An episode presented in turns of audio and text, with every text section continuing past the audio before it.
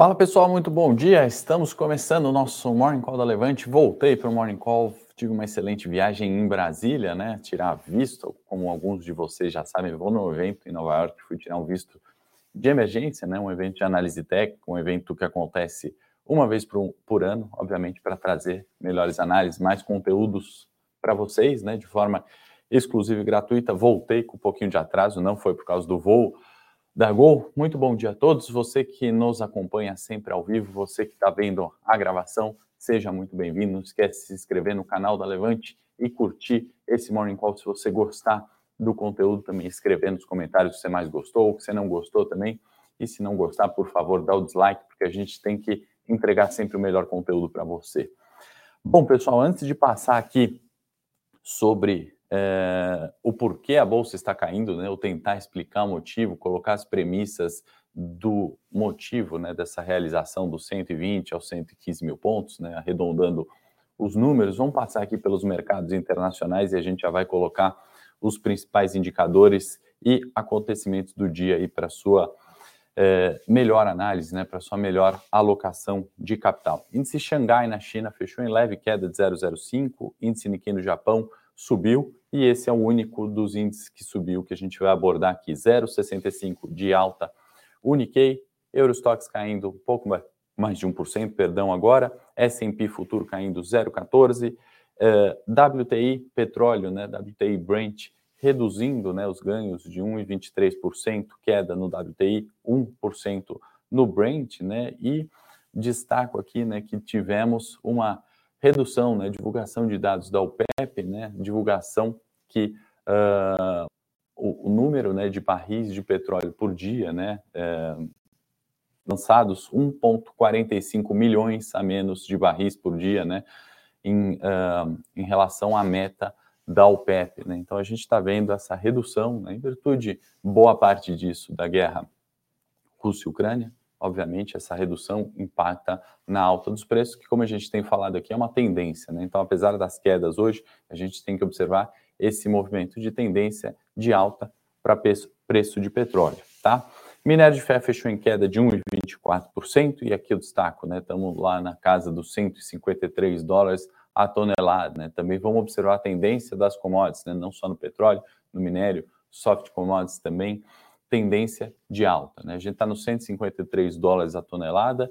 Em abril, né, em março, a gente chegou nos 160 uh, eh, dólares e também num fundo né, de 140 dólares. Então a gente está observando bastante volatilidade no minério de ferro também, assim como no petróleo. Né? O que a gente tem que olhar é essa tendência, se será mantida, e não só em função da guerra, em função de choques, mas propriamente em função né, da volta da atividade global. Né? Isso é uma alta que a gente entende, né, já sofriam pressões altistas né, nos preços, não só em virtude da guerra, mas nessa tendência né, uh, de reabertura, de re reatividade econômica. Tá bom? Então, esse é meu ponto, minha opinião para as commodities. Dólar futuro, queda né, frente ao real, né, na hora que a gente olha dólar contra real 4,66. A gente vai ver, olhar o gráfico já já. Deixa eu dar um bom dia aqui para o Rodrigues, Marcos, Germano, que já deu o like dele, Maurício, Bruno,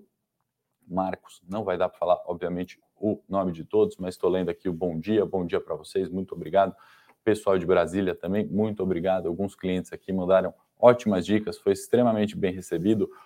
Uh, o pessoal de Brasília, extremamente gente boa, cidade muito bonita né, de se visitar. Fui lá no Congresso, outras é, entidades né, que mandam, no final das contas, no nosso país. Né? Então foi bem bacana. Obrigado aí, pessoal de Brasília, pelas dicas. Alguns clientes aí da Levante mandaram ótimas dicas para mim. Então, muito obrigado. Estamos de volta aqui, programação normal. No mercado internacional, né, pauta do exterior que a gente tem na agenda do dia, né? FMI, né, o encontro ali do Fundo Monetário Internacional, Paulo Guedes está lá, Roberto Campos Neto, presidente do Banco Central, está lá, né? Vamos aguardar alguns discursos também, né? Tem discurso do James Bullard, né, um dos mais é, duros, né, do, do, membros ali, né, do Fed que comentam sobre subida de juros, né? E isso tem refletido, né, na preocupação. Isso certamente é pauta no FMI, uma vez que juros americanos também está subindo. Né? A gente tem falado com frequência das T-Notes, por exemplo, né, de 10 anos, que alcançou máximas recentes novamente, né, de 3 anos, né?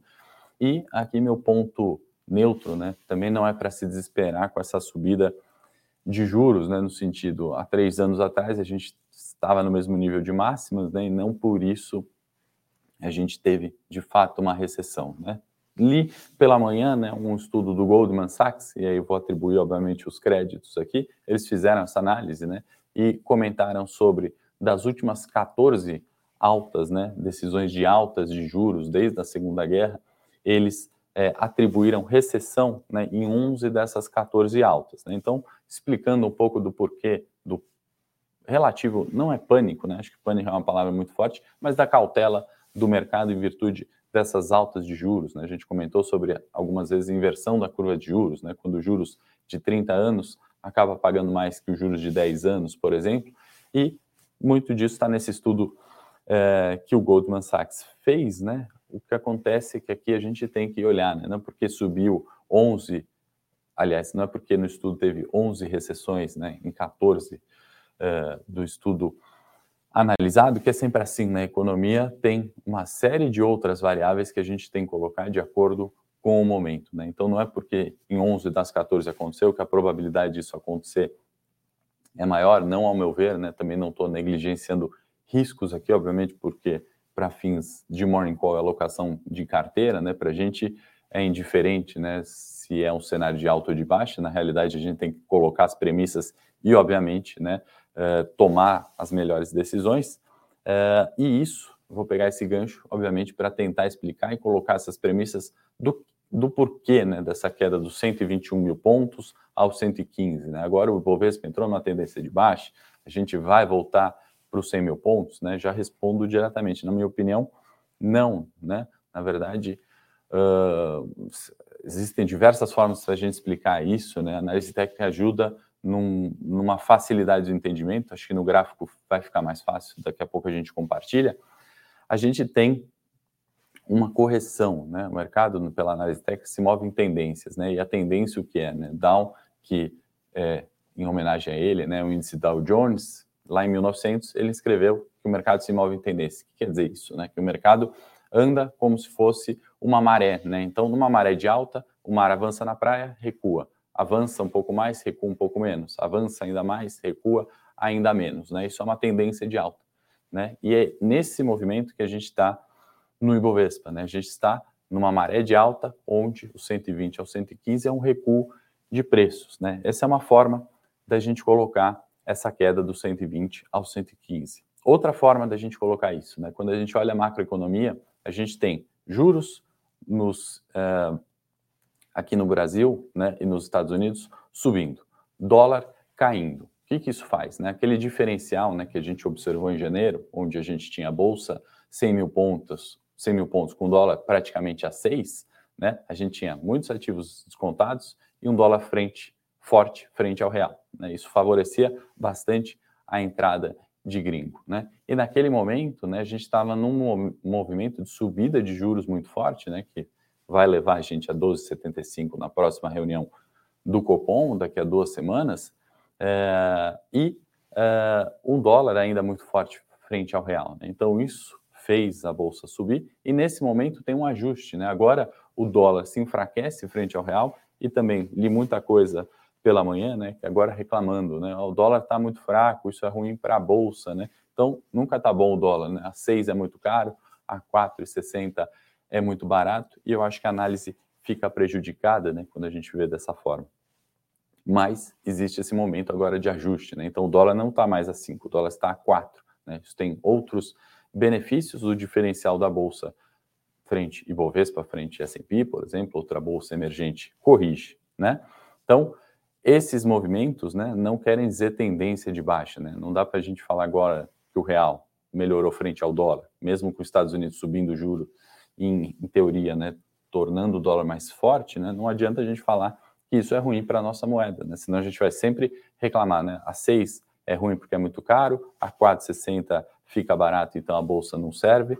Acho que essa análise sempre binária, como a gente fala aqui, prejudica muito a nossa tomada de decisão. Né? E um terceiro motivo, né, a hora que a gente olha aquela regrinha de bolso, né, que um valor de uma ação é o fluxo de caixa futuro que essa empresa vai pagar, descontada por uma taxa de desconto. Pode ser uma Selic, pode ser taxa do Fed, taxa qualquer taxa de risco que você queira embutir, né? Você desconta o fluxo de caixa futuro por uma taxa, né? Quanto maior essa taxa, menor vai ser o valor dessa divisão, certo?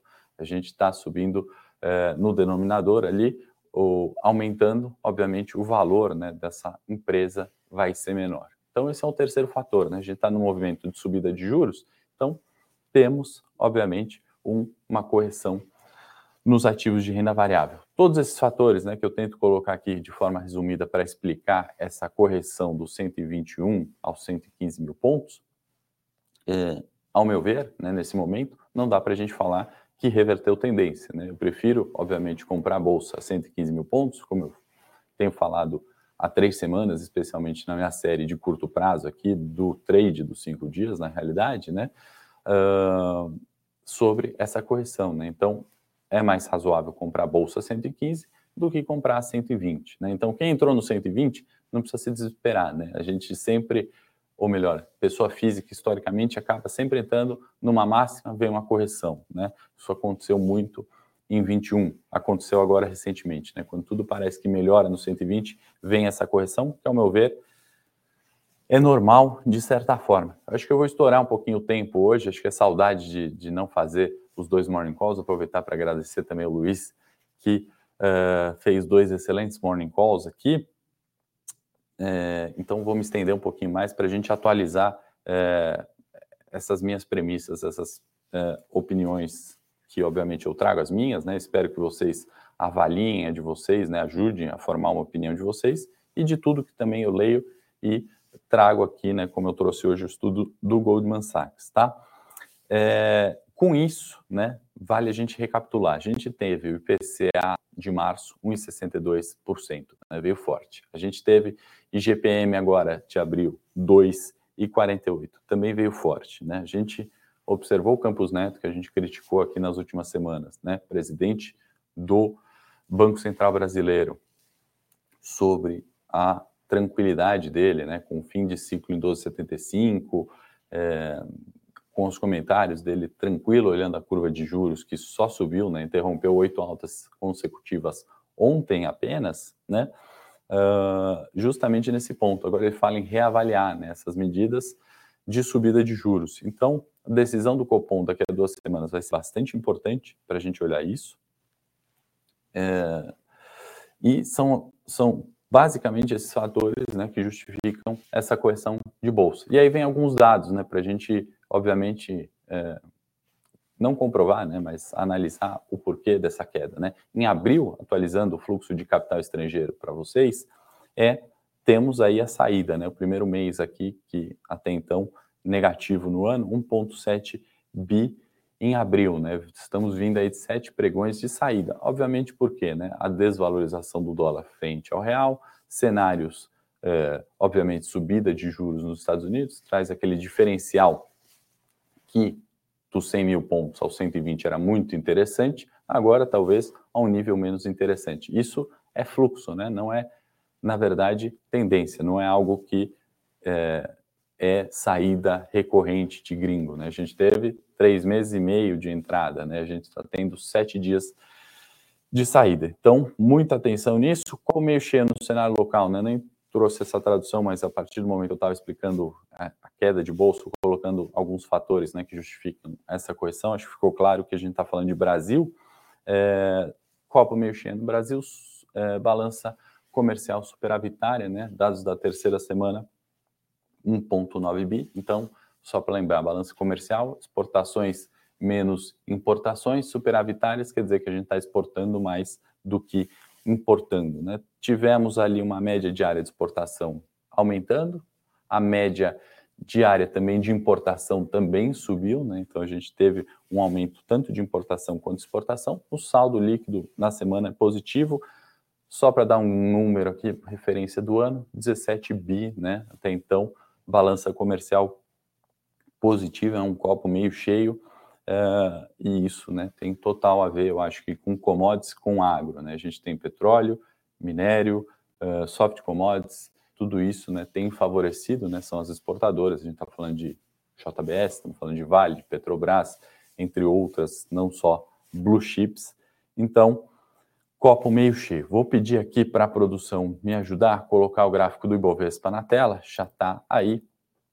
É, então, é essa correção aqui que a gente está falando, né? Aqui os 120 mil pontos, correção no 115, né? Estou destacando aqui um doji, né? Esse candle onde preço de abertura e fechamento é o mesmo, né? Porque eu destaquei lá na minha série três semanas atrás, falando, né, sobre essa possível correção, né? Na primeira semana não aconteceu, ela veio aí mais mil pontos para cima e depois a partir da segunda semana correção, terceira semana que eu estou falando agora correção né, para os 115 mil pontos, e essa é a tendência de alta que vocês já sabem. Né? Saímos dos 100 mil pontos, fomos praticamente né, buscar os 121, óbvio que não em linha reta, né? a gente teve 113,500, correção para 110, depois 115, testando suporte na, naquela ocasião, resistência, depois nova queda, 111,500 e assim a gente foi se movimentando, né? Então o mercado se move em tendências e aquela é, aquilo que Down escreveu em 1900, né? Justamente essa é a tendência de alta, né? Avança, recua, avança, recua um pouco menos, avança, recua um pouco menos, avança, recua um pouco menos, né? Então a ideia são os topos ascendentes e fundos ascendentes, né? Então a gente ainda está numa tendência de alta, né? Quer dizer que isso aqui não vai ser revertido nunca? Pode ser revertido. Qual é o movimento de uma reversão de tendência? A gente fazer um topo, testar os 120 mil pontos, né? E não romper, né? Voltar a cair e furar os 115, né? E aí a gente tem esse movimento aqui que de fato vai deflagrar uma reversão de tendência, né? Do ponto de vista técnico, é, até que esse movimento aqui aconteça, estamos em tendência de alta e não tem como, né? Eu não falar do ponto de vista técnico que os 115 mil pontos é um ponto mais favorável às compras. Né? Não estou aqui prevendo futuro, falando que não vai que vai subir porque chegamos nos 115 mil pontos. Não é isso, né? Mas a, a análise técnica nos diz ainda que Bovespa tendência de alta. Tá? Deixa eu passar pelo dólar também para a gente comentar, né? O dólar segue em queda e aí a gente está desenhando aqui, né, um movimento que seria o contrário, né, a reversão da tendência de baixa. Nesse caso, o dólar está em tendência de baixa. Por quê? Toda vez que ele cai mais e sobe, ele sobe um pouco menos. Né? Então, está fazendo movimento ao contrário do Bovespa. Topos e fundos descendentes pela análise técnica. E para o dólar reverter essa tendência, obviamente, o que ele precisa fazer? Subir até os 5, corrigir e aí não romper os 4,80 e voltar a subir. Isso seria a reversão de tendência de baixa no dólar, tá? No momento, não dá para a gente ir contra um fluxo, né? No curtíssimo prazo, não dá para a gente ir contra o fluxo. Tentar adivinhar que o dólar chegou no fundo, tentar adivinhar que a Petrobras chegou numa máxima, tá? Deixa eu passar aqui. É... O, o, Yuri está falando que algumas das perguntas vão ser respondidas no técnico. Eu acho que sim, Yuri, a gente pode falar né, sobre algumas operações. Estou vendo que tem pergunta aí sobre é, algumas empresas, a gente fala, a gente alonga aqui o estudo técnico já já no Morning Call 17, não sei, eu olhei de manhã no relógio 16 graus, não sei quanto está agora. Levante aqui sempre 16 graus, então também um dia de casaco aqui, não estranho, porque a gente usa um ar-condicionado bombando aqui no estúdio. Vamos para o setor corporativo. Antes, falar da agenda, tá? Hoje esvaziada agenda uh, econômica, e eu acho que o mercado está aguardando de fato o livro bege amanhã. O livro bege, o que, que é? Né? É um relatório né, das distritais ali do Fed, né? o Fed que tem 12 distritais ao redor dos Estados Unidos inteiro, né? então eles reportam detalhadamente ali as atividades, né? atividade econômica, né? indicadores uh, de macroeconomia que ajudam o FONC, né? que seria o Copom americano, né? É o, é, é o, o Comitê de Decisão de Taxa de Juros do Banco Central Americano, é, usa né, o livro bege justamente para decidir se sobe juros, se cai juros. Né? Esse livro bege tem oito vezes no ano, então, quarta-feira agora, a gente vai entender né? E o mercado vai entender, vai precificar, né? Tudo isso que a gente está vendo nessa semana já está sendo refletido os dados de amanhã do livro bege. Uh, e é, eu acho que é o indicador mais importante da agenda. Né? Agenda bastante vazia hoje, né? a gente tem alguns indicadores aqui no Brasil, discursos de membros do Fed e nos Estados Unidos, divulgação, né? dados de construção de moradias. Cenário local, empresas. É, vamos começar com o banco, né? Voltou aquela questão da contribuição social sobre o lucro líquido, né? CSLL, que em 2021, não sei se todo mundo se recorda, né? Mas uh, impactou, né? Trouxe volatilidade para os bancos. Muito se justificou da queda dos bancos também é, pela possibilidade do aumento da contribuição social do lucro líquido, né? Para banco é 20%, se estuda aumentar para 21%, né? não só para bancos, mas corretoras, seguradoras também, que no caso pagam 15%, se estuda subir para 16%. Né? Isso para quê? Para compensar ah, o refis do Simples Nacional, né? também é, aquele dos mês. Né? Então, sempre aquela questão, né? tira de um lado o imposto, põe do outro. Né? A gente não pensa, na verdade, um avanço setorial, né? Algo que seja bom para todo mundo, né? Uma hora a gente está pendendo para um lado, outra hora estamos pendendo para o outro. Eu vou comentar das opções lá no Morning é, Técnico já já, tá? Henrique, é, se você está gostando do conteúdo, curta esse Morning Call, é importante para a gente saber que o conteúdo tá interessante para você, né? Melhor tempo para você e para mim aqui de manhã é justamente ter um conteúdo razoável. Então, a única forma de saber isso é curtir. Se inscreve no canal da Levante, né? Porque assim o YouTube entende, você gosta desse conteúdo, vai te indicar conteúdos semelhantes e sempre que a gente for para o ar, você vai ser o primeiro a saber, tá bom, Henrique? Então, vou comentar já já lá no meu canal sobre é, ações e pontos técnicos. MRV, tá? Uh, teve alta, né, resultado positivo, eu acho, um, é, indicadores ali prévias né, das construtoras surpreendendo positivamente, então uh, destaco aqui alta de 7,6% nas vendas né, consolidadas, a hora que a gente olha ano contra ano, isso foi positivo, uma surpresa positiva para mim, mas uma queima de caixa muito grande, também me preocupa né, essa queima de caixa grande na MRV evidente né, que o cenário macro é desafiador para as construtoras. Né? A gente sabe que juros subindo é ruim para o setor imobiliário, INCC, né, Índice Nacional da Construção Civil, subindo é ruim para o setor imobiliário. Juros subindo né, também é ruim para o crédito. Né? Então, se eu quero financiar imóvel, fica mais caro, né, fica mais difícil uh, eu financiar. Então, uh, ou a construtora reduz a margem ali e não, não repassa tanto o INCC, mas tem o lado do crédito, está caro também para eu financiar o imóvel, eu também é, me controlo. Então, teve queima de caixas que justifica um pouco esse cenário global, copo meio cheio, é, a alta nas vendas é, consolidadas. Gafisa também subiu vendas consolidadas, aí um número mais expressivo percentualmente, né, 81% de alta também na Gafisa, né, então destaco isso no setor de construção.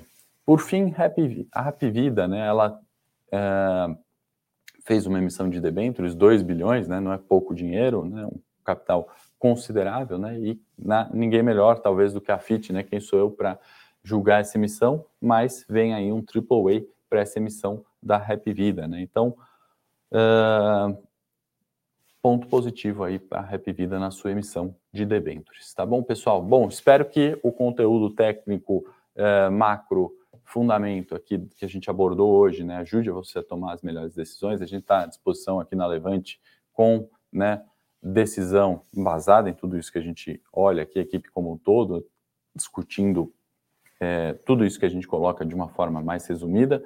Uh, se você gostou desse conteúdo, de novo, não esquece de dar o like, é importante. Se não gostou também, dá o dislike, é tão importante quanto um like para a gente melhorar sempre, tá bom, pessoal? Um excelente dia a todos. Eu sigo aqui à disposição uh, para os assinantes nas minhas séries. Vou para o Morning Técnico agora lá no meu canal para a gente falar de preço de tela, de ação, de abertura e índice futuro abrindo agora. Tá bom, pessoal? Bom dia a todos.